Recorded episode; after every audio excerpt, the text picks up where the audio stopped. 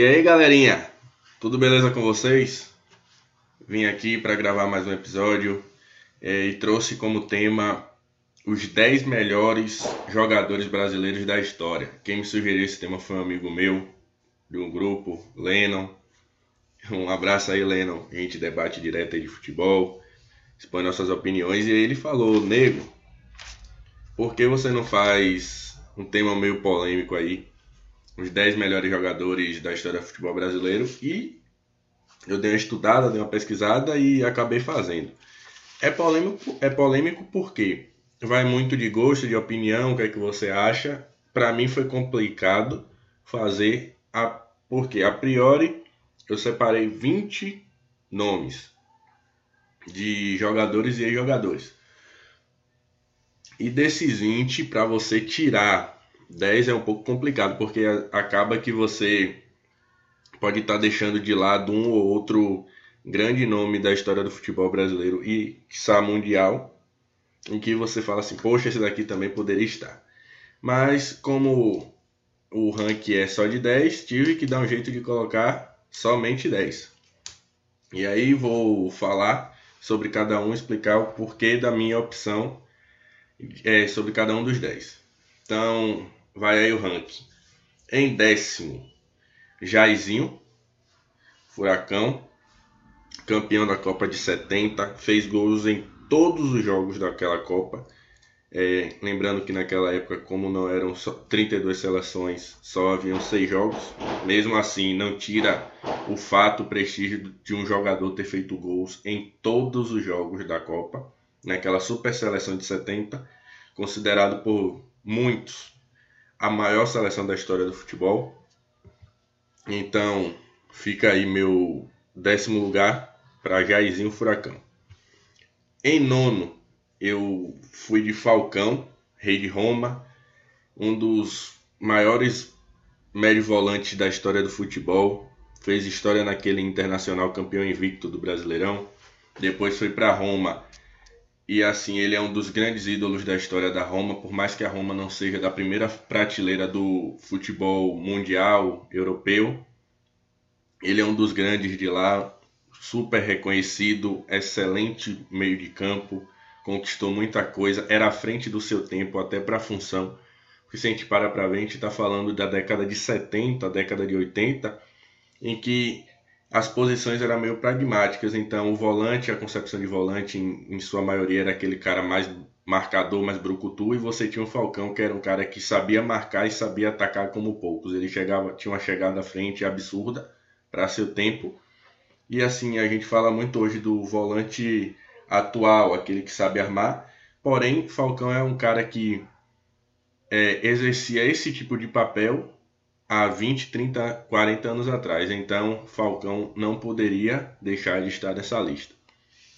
Em oitavo temos Roberto Rivelino, grande ídolo do Fluminense, é, canhotinha absurda, um craque, participou de gerações da seleção, é, dribles absurdos, principalmente o elástico, né, que a gente lembra bastante, muito plástico, e não poderia também deixar de estar nessa lista. Então, oitavo lugar, Roberto Rivelino. Em sétimo, Ronaldinho Gaúcho. Então, a gente vai falar, ah, por que Ronaldinho em sétimo?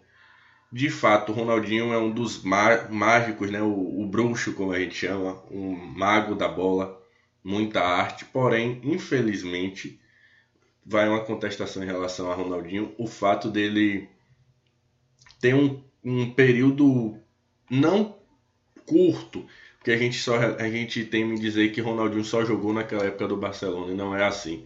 Ronaldinho foi um cara que surgiu no Grêmio, teve os embrólios lá judiciais, foi para o PSG, mas ele já jogava bem no Grêmio, ele começou a crescer bastante no futebol no PSG, chegou ao seu ápice no Barcelona, ainda jogou bola relativamente bem no Milan. E assim, ele teve um, um, um repente ali no Atlético Mineiro, onde ajudou o time a ganhar a Libertadores. Então, ele teve um período em que ele jogou muito, depois teve um, uma caída, mas ainda assim ele teve lapsos em alguns determinados momentos, tanto no Flamengo como no Atlético Mineiro, em que ele foi muito bem. Então a gente lembra de Ronaldinho que foi melhor do mundo, o Ronaldinho que ajudou a reerguer o Barcelona, é, em que também momentos acabou decepcionando, poderia entregar muito mais do que ele entregou, então sétimo. Em sexto temos Dr. Sócrates, ídolo absurdo no Corinthians e bastante importante não somente em campo. Temos muito da história da democracia corintiana, né? Aquele período da década de 80 em que ele era um cara que lutava por direitos também além da bola.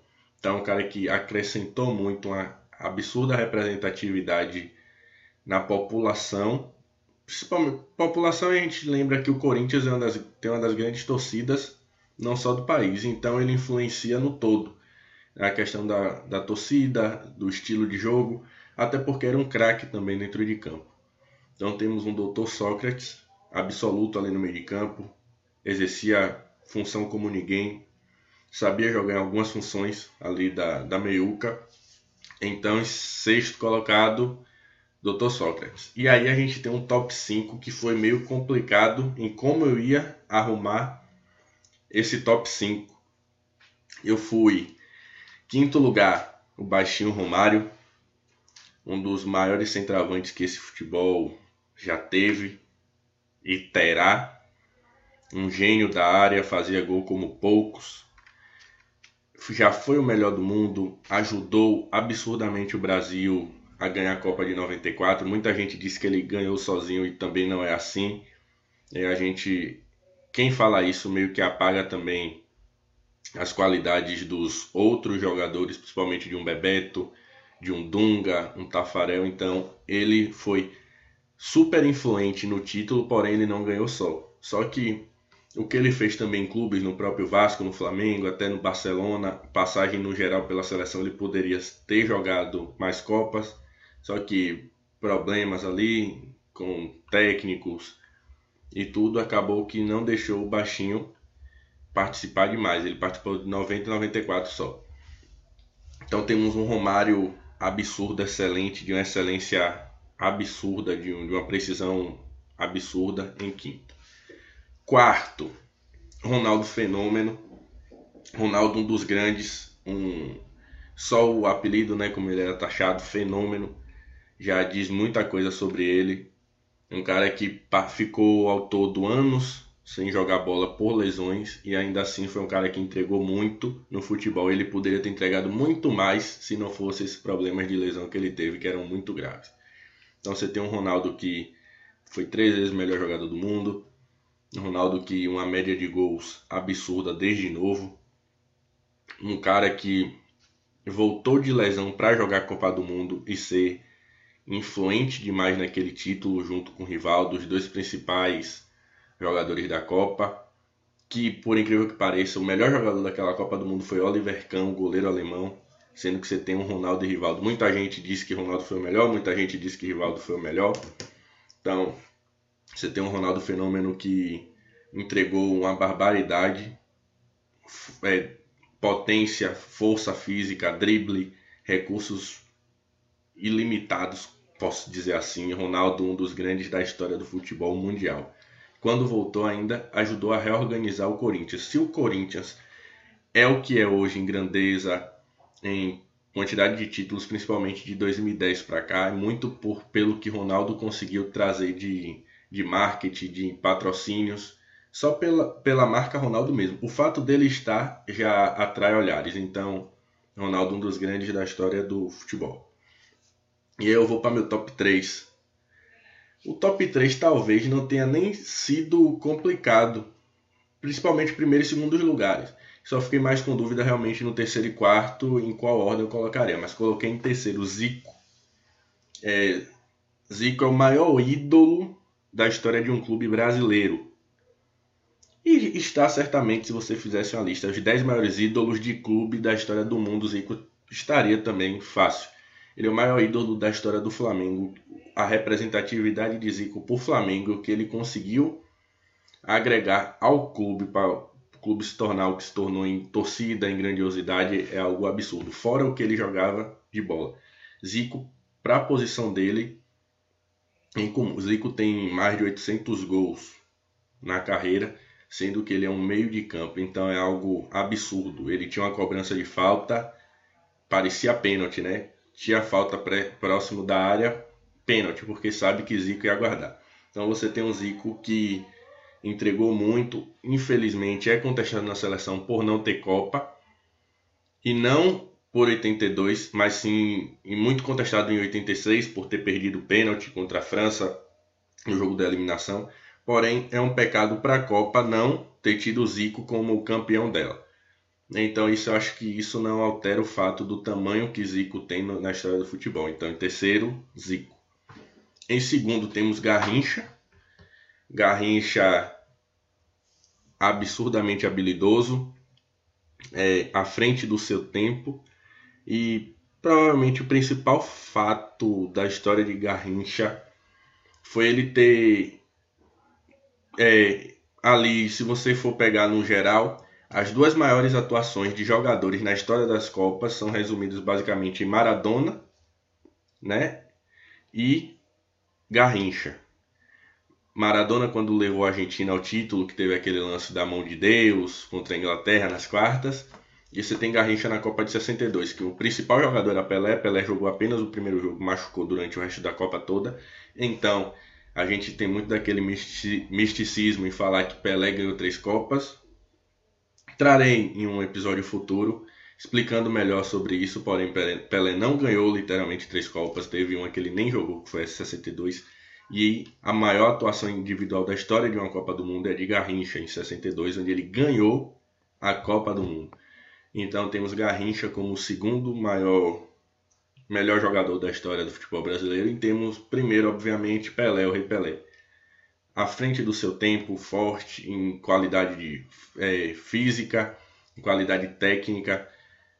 Na história aí tem registrados 1.200 gols, a gente vai acabar debatendo isso aí, mas porém ele foi um cara que influenciou não só é, o jogo, mas o todo. Ele foi capaz de parar uma guerra. Então, um cara que é à frente do seu tempo influencia na vida de sociedades, ele é muito grande.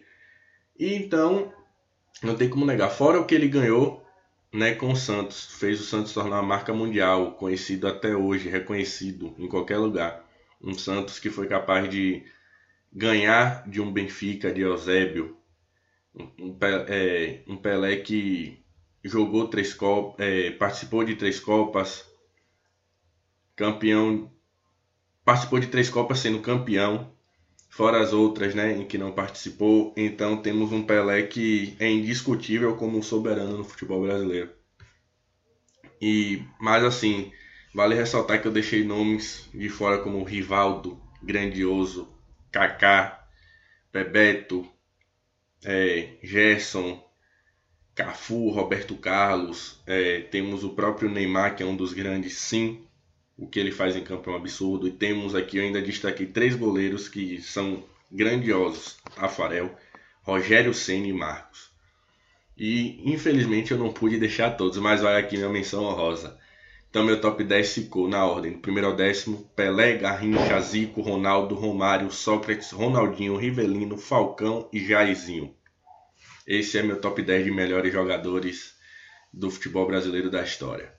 Bem, se vocês gostaram, curtem, compartilhem, comentem, entrem em contato comigo. Aproveitam, me, aproveitam, me sigam no Instagram, arroba Davi com dois i, Barbosa com dois A no final. Sigam também o Instagram do Visão de Jogo, que é arroba visão underline de jogo. Tamo junto, galera. Esse programa foi roteirizado e apresentado por Davi Barbosa e editado por Roberto Vinícius.